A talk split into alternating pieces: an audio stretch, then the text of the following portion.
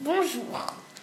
Aujourd'hui, nous sommes là, moi et mon, enfin, la personne que je vais interviewer, du nom de Nicolas, et nous allons vous parler de la poésie Le Volubile.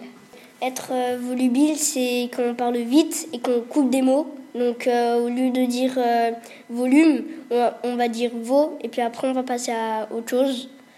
Et c'est une poésie qui a été écrite par Maeva Dascota de 6e, qui est en 6D. Mon camarade va vous réciter cette magnifique poésie. Qu'est-ce qu'il va vite ce volubile Et qu'est-ce qu'il met le volume Ce volubile, qu'est-ce qu'il parle vite?